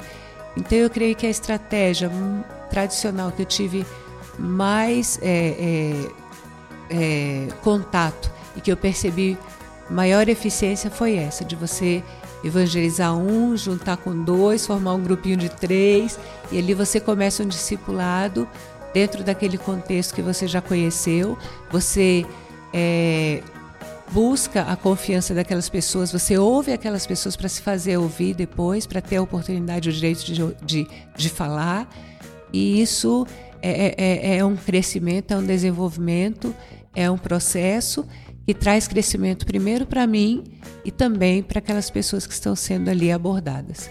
E qual a menos tradicional, assim, a mais exótica que você já teve contato? a, a mais exótica. É, a mais exótica foi dentro do contexto da escola, né, com os meus colegas professores, muito intelectualizados, né, muito questionadores, é, que me confrontaram com relação a essa questão de você ser cristão em pleno século XXI. Que história é essa de ser cristão em pleno século XXI. Que história é essa de você congregar numa Assembleia de Deus e tudo? E aí você ter que debater, argumentar, fora do contexto bíblico para eles, porque eles não conhecem. Você tem que ter, você tem que citar filósofos, você tem que citar é, princípios filosóficos para que você tenha o, o direito de ser ouvido. Então, se eu chegasse no meu contexto de trabalho com os meus colegas e fosse falar o apóstolo Paulo, eu jamais teria o direito de falar. Mas como a gente começa com uma abordagem citando filósofos, pensadores, puxando o, o, o gancho da, da, sociologia, da psicologia. Ah, então você não é ignorante, você não é abestado, como eles dizem, você não é mente fechada. Não você, é alienado. Você não é alienado. Você tem papo, você tem argumento. Nossa, como você fala bem. E sem perceber, você está citando os versículos, os apóstolos e, e rindo da cara deles, entre aspas, né? Mas achando assim, bobinho. NBA, Nossa, você é tão inteligente, pensei que você era ateu. e aí você ganha o direito de ser ouvido. E eu lembro que numa dessas eh, oportunidades eu perguntei para o meu diretor, falei, olha, vai ser dia dos professores, será que eu podia trazer alguém aqui para falar para os professores, trazer uma palavra de motivação? Aí ele virou para mim e falou, quem é que você quer trazer? Eu, um psicólogo. Ele, ah, bom, pensei que você ia trazer um pastor. Mal sabia ele que o psicólogo também era pastor. o pastor Gesi foi lá e ele abordou a parábola do filho pródigo, aliás, desculpa, a parábola do bom samaritano, sem que os professores soubessem. E saiu de lá hiper elogiado, ganhando tapinha nas costas e todo mundo pedindo para ele voltar. E aí eu fiquei pensando, tadinho deles, mal sabem. e é isso, eu acho que a gente tem que ter esse feeling espiritual que não é meu, de forma alguma, é o Espírito Santo que nos capacita dessa forma para a gente usar dessas estratégias exóticas. Tem uma estratégia que eu gosto muito que eu acho que seria bom comentar, que é a estratégia da MPC, da Mocidade para Cristo, que tem um trabalho da Escola da Vida, que eles vão durante geralmente uma semana na escola dando várias palestras sobre temas como autoestima, família, vários temas. Profissão. Profissão, vários temas que são relacionados com o contexto dos jovens, que os jovens precisam. E no último dia, eles dão uma palestra um pouco mais voltada para temas cristãos de fato, mas durante esse tempo, durante essa semana, os demais voluntários eles são justamente desenvolvendo um relacionamento com os estudantes. Então você tem uma palestra, você chama a atenção deles, mas ao mesmo tempo você tem também essa esse contato, essa conversa, esse diálogo. E por fim temos também as cartinhas que tem o concurso de tipo um concurso de redação, que eles escrevem uma cartinha para Deus e nós também respondemos. Então é também uma forma que nós temos de ou de pregar o evangelho para algumas pessoas que precisam ou também algumas pessoas que são até cristãos, mas estão passando por uma crise, de nós auxiliarmos. Eu vou jogar aqui algumas estratégias diferentes que eu queria dizer, saber o que vocês acham sobre distribuição de sopa. Válida. É, no Denox a gente já fez essa estratégia durante um tempo e foi interessante é, um testemunho que a gente ouviu de um casal que tinha acabado de brigar na hora que a gente estava passando com, com a sopa pela rua, de madrugada. E aí eu quero só deixar bem claro que de madrugada no Denox só fica ali o pessoal das bocas de fumo, né? E a estratégia era justamente alcançar essas pessoas que jamais iriam à igreja e que a gente não conseguia evangelizar durante o dia. Porque Você fez uma boca de sopa. Pode ser. A gente não pensou nesse nome tão criativo na época. Para quem não conhecia as piadas do Caio, são essas. E aí a gente saiu com o objetivo de alcançar essa galera que ficava ali na boca de fumo tal, durante a madrugada com a, com a sopa. E aí tinha um casal que tinha acabado de brigar, a, a esposa saiu de casa e estava sentada no meio-fio chorando. Aí eu passei, a gente ofereceu a sopa e ela disse, ali a gente puxou o assunto, começamos a conversar e tudo. Fizemos, é, foi feita a, apresentação do Evangelho rapidinho e tal. A gente ofereceu uma oração, oramos com ela e tudo. E ela passou a frequentar a igreja depois disso. E ela comentou que aquela sopa foi a salvação, porque ela estava pensando altas coisas, né? Ir embora, cometer uma besteira, largar o marido com os filhos e tal. E naquela rápida conversa ali foi o que deu a ela uma acalmada, uma relaxada, e ela parou para pensar e, hoje ela e a família toda congregam na igreja. É o casal que cuida do departamento de missões na igreja. Então, assim, válido. Me veio muita questão de nós entendermos o público. Então, por exemplo, a sopa, ela vai ser muito válida para um determinado público. Então, como você mesmo falou, você tinha um determinado grupo de pessoas que não iriam à igreja, mas estão lá na rua de madrugada. Então, como alcançar essas pessoas? E a sopa foi justamente essa estratégia. Evangelismo na internet. Eu acho que ela pode ser válida. Porque se você. É porque quando você fala evangelismo na internet, é basicamente falar evangelismo na cidade. Como é que pode ser? Pode ser de várias formas. Então, assim, dependendo da forma como você é, faz essa prática, ela tem um. Acredito que ela tem uma força bem legal, assim. Ou ela pode ser um, um, uma postagem religiosa de determinada pessoa, né? Então, é, por exemplo, eu acho que você postar uma um, um versículo, apenas um versículo no sentido de expressar sua fé, isso é válido. Mas não encare na sua cabeça que você está fazendo uma baita evangelização. Mas, por exemplo, você fazer um curta-metragem e divulgar no YouTube, por exemplo, e você. Eu acho que ela tem um ela tem um tchan a mais né, nesse, nesse aspecto, né? Não é uma coisa básica. Então, assim, você tem N formas de, de, de, de evangelizar na internet, você pode, enfim, é, construir determinadas coisas, como vídeo, como é, música, como jogo. Enfim, a internet é ampla demais pra gente ficar. É, mas, assim, eu acho que o que você tem que ter cuidado na internet é você não. É, você acabar fazendo uma coisa muito rala, digamos assim, e acreditar que isso é uma grande estratégia de evangelismo. É válido no sentido de que você está expressando, expressando as verdades do evangelho. Ok, mas assim, você não espera alcançar uma pessoa que, que não, não, não tá, não, já está acostumada a ter uma postagem religiosa por segundo na sua timeline do Facebook, não acho que necessariamente isso vai ter um grande impacto. Eu pareço ser meio frio, assim, tudo bem, mas é porque é o que eu tenho visto, assim, principalmente no, no, no, no, no se você, se seu público-alvo é jovem, né? Talvez com os mais adultos, mais velhos, é, tenha um, um, impacto maior, mas eu acredito que no jovem você precisa, talvez a, a palavra é ideal para você conseguir ter o hook, né? Você pegar o jovem é a criatividade. Eu acho que a internet é, é, é multimeios nesse sentido, né? Então, se você tem uma estratégia criativa, principalmente, por exemplo, que, que pega a pessoa pelo bom humor, eu acho que é um ponto de partida muito legal para você ter esse diferencial. Dentro da internet, o diferencial é importante, né? Lançar a rede na rede. É, olha aí, viu? Depois fala dos meus nomes. Essa questão de evangelismo na internet, eu a, a, nem sempre sou muito a favor, não. Acho que eu sou mais humana, um pouco assim. Que isso?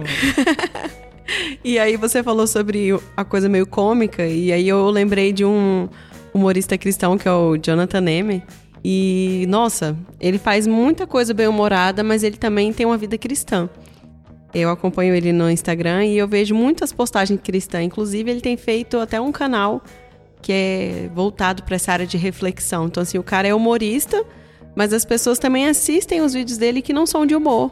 E aquilo, segundo os relatos dele, tem alcançado muitas vidas. Então, assim, às vezes eu fico com essa minha cabeça meio tradicional fechada em algumas coisas, mas é, Cristo utiliza todos os meios possíveis, né, para alcançar as pessoas. Eu acho que entra na mesma categoria do evangelismo em massa, que é a questão de que entender que ele é parte de um processo, mas não o processo todo. Sim. Então você utilizar, por exemplo, a internet para lançar uma semente, eu acho de fato válido. Mas você achar que é simplesmente o fato de você ter feito uma postagem no Stories e isso, pronto, já evangelizei já fiz minha parte, isso que é o complicado.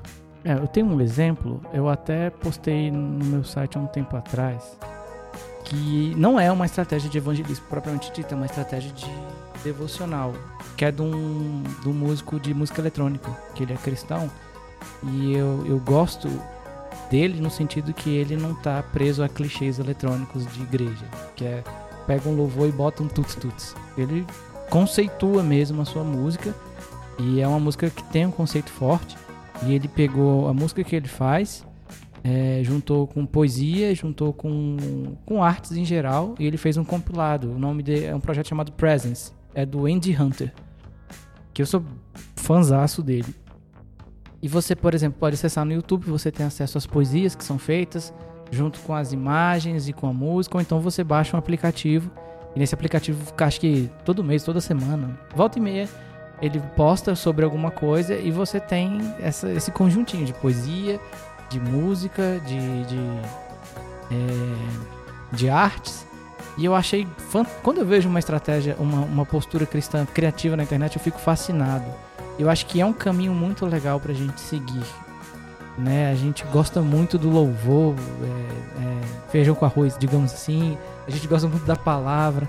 Mas quando você se expressa por meio da arte, que é um dom que Deus colocou você e você utiliza da sua criatividade, você é, tem um potencial muito grande para pregar e para evangelizar. Então, assim, por mais que esse projeto não, não tenha o foco evangelístico, eu acho que o resultado que ele deu é muito grande. Justamente pelo quão fascinante é a, a- o que esse, esse, esse artista fez. Evangelismo em ônibus. Você é daquele tipo que a pessoa chega falando no ônibus que todo mundo vai pro inferno, Jesus vai salvar. Esse ou, mesmo. Ou aquele que a galera usa bom humor. Eu acho que é assim, dependendo do que for, né? Pode. Não é um- uma coisa que você vai. é, digamos assim, fazer sempre. Apesar de que tem alguns que fazem sempre, né? Pegam sempre os ônibus e acaba. Volta e aí as pessoas sempre vê aquela pessoa. Mas eu acho que é algo mais. É chamado de evangelismo explosivo, né? É aquele. Só naquele momento que acontece. Talvez para alguns tenha um efeito, né? Mas. Não se sabe.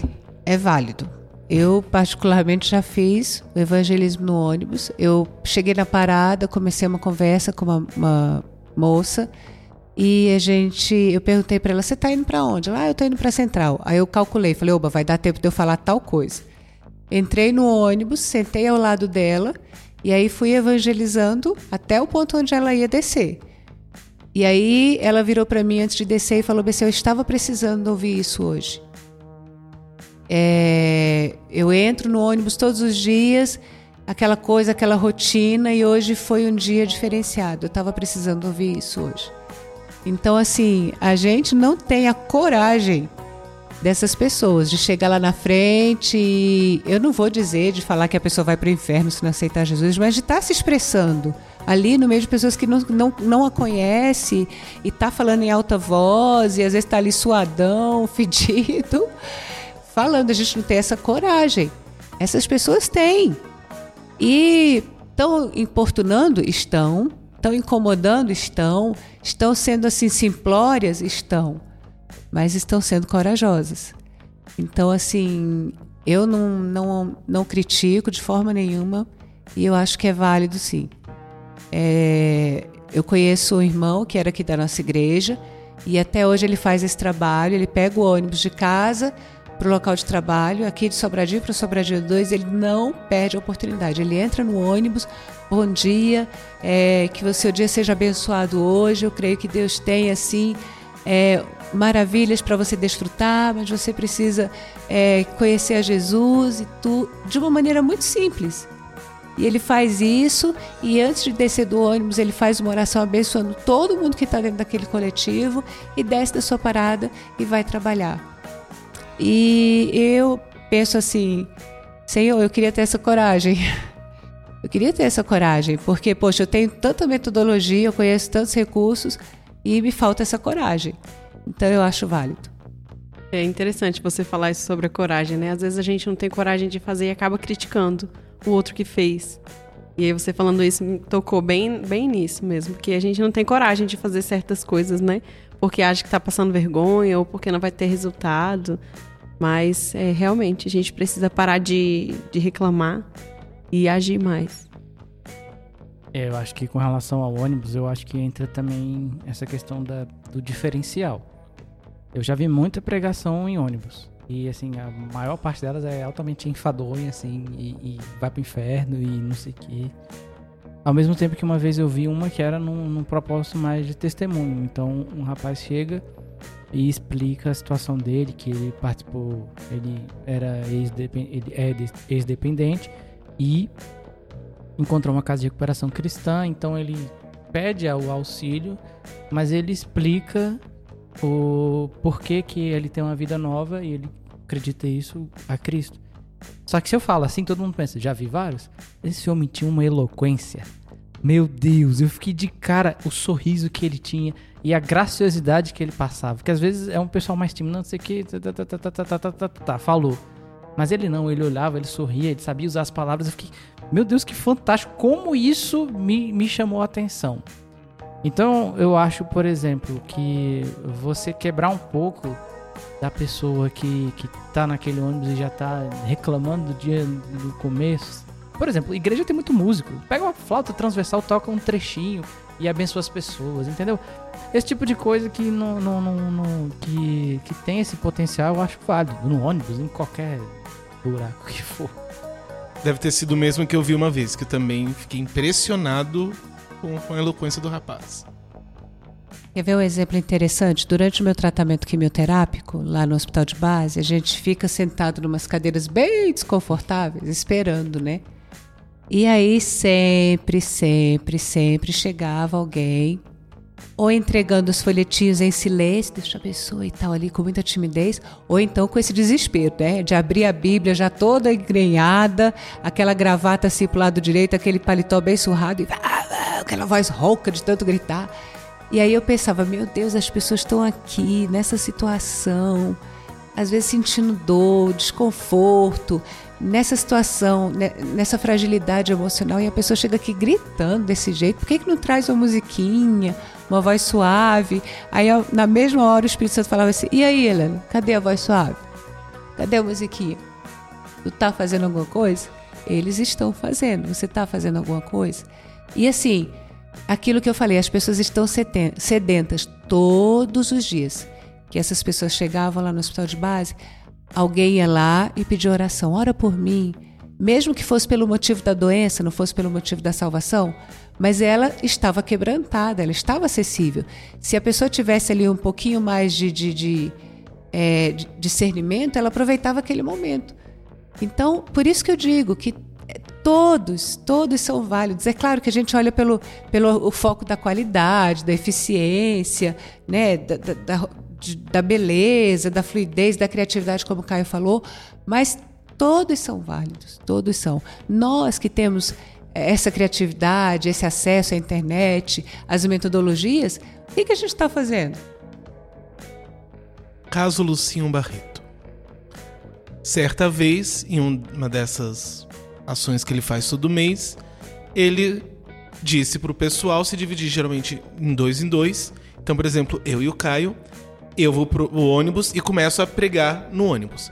E o Caio finge que ele não é cristão. E ele começa a conversar comigo, eu começo a explicar pra ele sobre o evangelho. Então, no final, ele finge que aceita Cristo. Eu pergunto quem mais no ônibus quer aceitar a Cristo. Então, ao mesmo tempo, é uma forma de incentivar, de se pregar no ônibus, mas ao mesmo tempo envolve algo que foi interpretado como sendo uma mentira. Qual a opinião de vocês sobre? Foi um teatro, aí. Foi um teatro? Não pode fazer teatro mais? Arte, arte pura e simples, criatividade. Discordo dos meus colegas. Acho que. Assim, se o cara se fizer isso e o outro cara aceitou Jesus e ele discipulou e deu tudo certo. Ok. Se Deus usou a mula de Balaão, né? É, não, mas eu acho que, que é, é um. Eu acho que é um. Pode dar certo, mas ele não foi feito para dar certo. Porque você começa errado, você começa. é, nessa. Eu não acho que seja um teatro, porque ele tá as pessoas não estão cientes do que estão acontecendo. Então, para elas, alguém aceitou Jesus e aí elas, eu acho que é, é uma coisa que ela, ela, essa proposta, ela puxa algo que acontece, mas cujo quando ela acontece, não é porque as pessoas quiseram. Por exemplo, se é uma que se eu dou uma palavra, alguém dá uma palavra e essa palavra toca profundamente. E aí cai no que a gente conversou, de um levantar o braço, aí o outro se sente e tal. Já comentamos aqui que vai levada pelo emocional. Não é esse o objetivo de quem tá quem tá evangelizando. Isso aí é, veio de forma colateral e aí só vai fazer algum sentido se essa pessoa se permanecer e houver um discipulado. Agora, você construir necessariamente a- um, um, um apelo emocional baseado no, no- na boa fé do- daqueles que estão no ônibus, então o que eles estão assistindo na cabeça deles é alguém que aceitou a Jesus. Mas isso tá tudo macomunado com os irmãos que vai fingir que aceitou a Jesus pra ter uma provocação emocional e talvez depois dessa provocação emocional é, ter é, esse essa vida, essa alma, digamos assim. Assim, eu não recomendo e nunca faria, porque isso vai contra as minhas próprias convicções. Ah, tá. Você, em nenhum momento você vai deixar claro que é um, um- um- uma- um teatro. Nem quando terminar. Nem quando eu terminar. Ah, não. Então aí eu entendi o que, que você quis dizer, Caio. Aí eu concordo. É, não, eu acho que vai, vai contra. é, É, a gente não, precisa, fazer isso, É, exato. não a precisa gente não, não precisa. Não é. precisa. Eu me pergunto pra pessoa que. Se uma outra pessoa de fato aceita Cristo, como que é pra ela Quando chegar descobrir- depois e descobrir que Sim. foi uma Não. encenação? Eu acredito que você possa começar ali e tal, fazendo, mas em, em um determinado momento você tem que deixar claro que aquilo ali é uma apresentação e tudo. Eu, eu- eu creio dessa forma. Sim, porque senão fica é, parecendo algo falso, né? É. Fica, fica falso mesmo. Eu E as entendi pessoas. que em algum momento vocês iam deixar isso claro. Ó, nós somos jovens da Igreja Assembleia de Deus, estamos aqui fazendo uma performance, uma apresentação. Deixasse claro de, em algum momento, né? É, porque senão a pessoa se sente enganada, né? Então vocês mudaram de opinião. Sim, por causa de entendi entender o contexto agora. É, não, é. é. Evangelismo televisivo. Eu, eu não acho. Eu acho válido. Eu acho válido. Desde que não seja de teologia da prosperidade, pregações via é, televisão, eu acho válido. Tem no, na programação em algum lugar? Cara, o Hernandes Dias Lopes, ele tem programa de TV, né? Ou tinha, não sei. E é totalmente válido, bonito, maravilhoso. Não tenho nada contra. Lógico, não vai naquela questão da, da, da pessoalidade, mas tem seu valor. É, ah, o trabalho do Denox começou com esse evangelismo pessoal e tudo. E aí, quando a gente conseguiu espaço para reunir essas famílias que já estavam sendo discipuladas, o pastor Billy Graham estava fazendo um, um projeto televisivo é, no mundo inteiro chamado de Colheita. E aí era um programa é, que foi gravado é, e a gente apresentava aquele programa na televisão para as pessoas, convidava as pessoas para uma reunião. Era uma pregação dele e depois ele fazia o apelo. Então ele pensou na televisão justamente como um recurso tecnológico na época para alcançar todo tipo de classe social, grupo e tudo mais. E veio calhar justamente com o momento em que a gente estava é, fazendo esse ajuntamento das famílias lá no Denox. E aí tinham famílias que a gente ainda não tinha conseguido ter acesso, mas que a gente convidou para esse momento da colheita. Assistiram a pregação do Billy Graham. Olha, olha que privilégio do pessoal do Denox assistir uma pregação do Billy Graham. E aceitaram Jesus ali, na pregação do Billy Graham. Então, assim, é, é- é um recurso que a gente não pode abrir mão de jeito nenhum. Precisa ser bem utilizado, precisa ser contextualizado. Eu tenho um amigo que ele se converteu assistindo um desses canais de teologia da prosperidade, mas depois ele se converteu a Cristo e se arrependeu dos maus caminhos.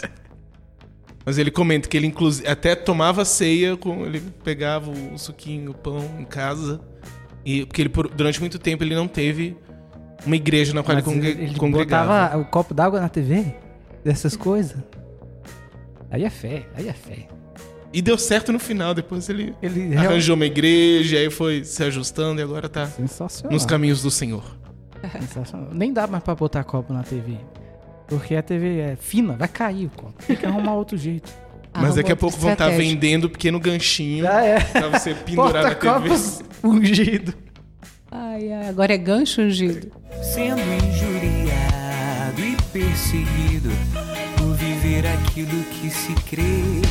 Sigo na missão de anunciar, sem desanimar.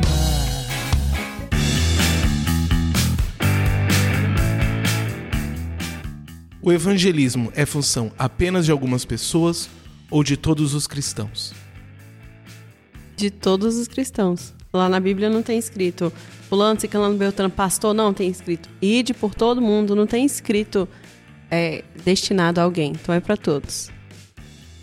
Um dia a gente estava dando um treinamento das quatro leis ali em Ceilândia para um grupo de jovens. Era uma igreja bem assim.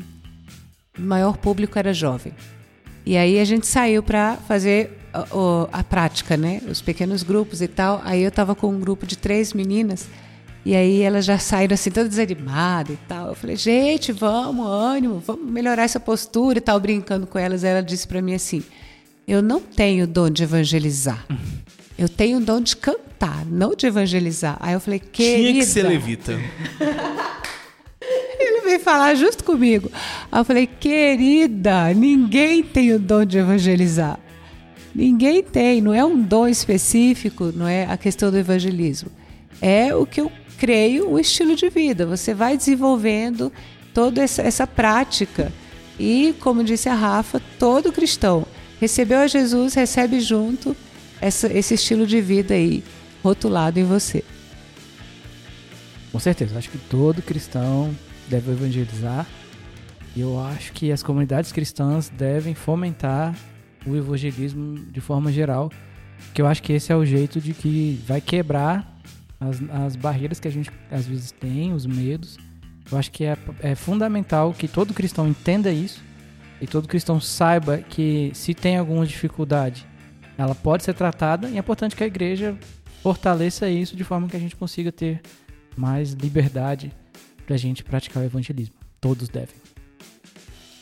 O que precisamos ter em mente, nós e a igreja de modo geral, é muito do que foi dito aqui dessa questão do contexto.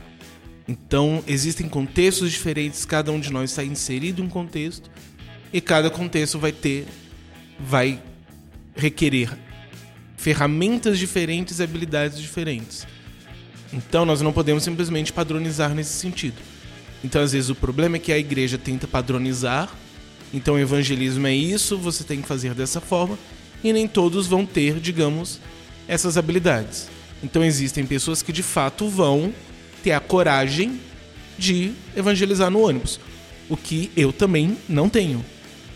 Já outras vão ter uma capacidade maior de, por exemplo, ir no hospital e pregar o evangelho, seja falando em voz alta, que geralmente não é muito indicado, seja às vezes falando mais baixo. O que algumas pessoas não vão conseguir porque naturalmente falam muito alto. Então, naturalmente vão ser expulsas do hospital depois de cinco minutos. Já outras vão ter maior facilidade no contexto universitário, outras vão ter mais facilidade com crianças. Então, termos essa flexibilidade para entender a necessidade do nosso público e o que que eu posso fazer, que às vezes vai ser essa saída evangelística, ou às vezes vai ser no meu contexto de trabalho, no meu contexto de escola, no meu contexto familiar, no meu dia a dia, eu apresentar o evangelho não para outras pessoas distintas, mas aquelas que já estão ao meu redor e com as quais eu convivo diariamente, não só falando do evangelho, mas também com o meu testemunho. Mas isso é tema para o próximo episódio. Please listen carefully.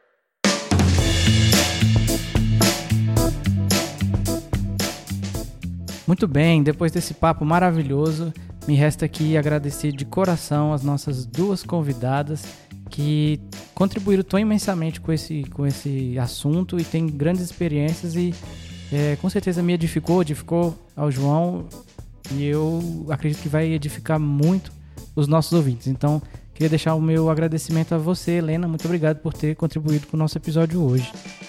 Eu, eu que agradeço, foi assim edificante para mim. Mais uma vez esse corpo cuidando de mim, então eu agradeço muitíssimo a participação aqui com vocês. E agradecer também a nossa outra convidada que também abrilhantou o nosso episódio com informações e experiências maravilhosas e que também nos ajuda todo dia, mesmo não estando aqui, é, auxiliando com seu equipamento. Muito obrigado, Rafael. Eu fico muito grata pelo convite. Eu já estava aqui quando eles vão me convidar. E fiquei muito feliz por, por esse tema, algo que é, reacendeu a chama e que eu quero que ela seja reacesa diariamente. Essa questão do evangelismo em nossos corações. Nós somos o podcast Puro e Simples e agora chegou a hora de você conhecer nossas redes sociais para você entrar em contato com a gente. Se você quiser perguntar alguma coisa, comentar, é, falar que gostou, que não gostou, você fica à vontade, nós vamos ficar muito felizes em ter a sua interação conosco nas nossas redes sociais. O nosso site principal é onde você tem acesso aos textos e aos links quando nós comentamos nos episódios. E o nosso site é o podcastpurisimples.com.br. Ele é o, é o ponto central assim que você vai ter acesso tanto às outras redes sociais quanto ao áudio e o texto também. Além disso, nós temos uma conta no Twitter que é Puro Simples Cast. Puro Simples Cast nossa conta no Twitter. Temos também um Instagram. Nosso Instagram é podcast puro simples, não tem o E, é podcast puro simples no Instagram. Você tem é, várias frases que a gente coloca, algumas artes algumas fotos dos bastidores e você fica à vontade para dar o seu curtir, para dar o seu comentário. E se quiser trocar uma ideia também na conversa privada, é, temos também um canal no YouTube. Chega lá no YouTube, coloca podcast puro e simples, você vai ter acesso aos episódios na íntegra. E essa é uma opção muito legal para pessoas que não têm muito contato com podcast. Você compartilha o YouTube, tá certo? Chega lá no YouTube, coloca podcast puro e simples, você vai encontrar nosso canal. E você, por favor, dê um curtir em cada vídeo nosso é, se inscreva no canal e ative o sininho para você saber toda vez que a gente postar um podcast novo, beleza? Estamos também nos principais agregadores de podcast e nisso vai o Spotify, o iTunes e o Deezer. Nós temos também ó, uma novidade muito legal que é a forma de você ajudar o nosso podcast. Nós agora somos parceiros da Amazon. Então nós temos colocado no nosso site, na homepage, em cada página de episódio, tem um link da Amazon. Se você perceber aí em cima, tem um link pedindo para você comprar através deste link para nos ajudar. Então, comprando qualquer coisa na Amazon, clicando no nosso link, você vai estar é, ajudando o podcast puro e simples. Então você aproveita a Black Friday e você vai comprar na Amazon. Só que em vez de digitar no seu navegador Amazon, tá, tá, tá, você vai lá no podcastpurisimples.com.br, clica no link que está lá, que aí as compras que você fizer, é, alguma parte desse dinheirinho vai vir para ajudar o nosso humilde podcast. Lembrando que isso também não vai aumentar o valor da sua compra. Você vai continuar pagando o valor que a Amazon está oferecendo e ainda vai nos ajudar, beleza? Você não vai ter um esforço maior financeiro para nos ajudar, beleza? Então é isso. Helena, você pode fazer uma oração para nós? Vamos orar. Seu Deus, nós queremos agradecer ao Senhor pelo privilégio que nós temos de sermos salvos, de termos já sido alcançados pela Sua graça. Obrigada, Senhor, porque independente da estratégia, o Senhor nos alcançou e esta é a a sua contínua vontade, alcançar o homem, alcançar as pessoas, para ter o um relacionamento pessoal, desenvolver uma amizade, um grau de confiança tal, Pai amado, que essas pessoas sintam prazer em te obedecer. Papai querido, muito obrigada porque essa já é a nossa situação. Muito obrigada porque isso nós já vivemos. Eu quero pedir ao Senhor que através de nós outras pessoas possam também desfrutar desta condição condição de comunhão, de dependência, de graça, de misericórdia, de cuidado. Através de nós, outras pessoas possam, Senhor amado, conhecer ao Senhor e desfrutar desta amizade. Eu agradeço ao Senhor pela tua multiforme graça, pela vida dos meus irmãos, por todas essas habilidades que eles têm e que agrega ao corpo de Cristo, Senhor amado, valores assim imensuráveis. Eu te agradeço, Senhor, pela vida do João, da Rafa, do Caio, de todos que vão estar ouvindo e compartilhando este, essa estratégia, papai querido. Obrigada, Deus, por todo o teu zelo. Obrigada pela tua graça. Em nome de Jesus. Amém.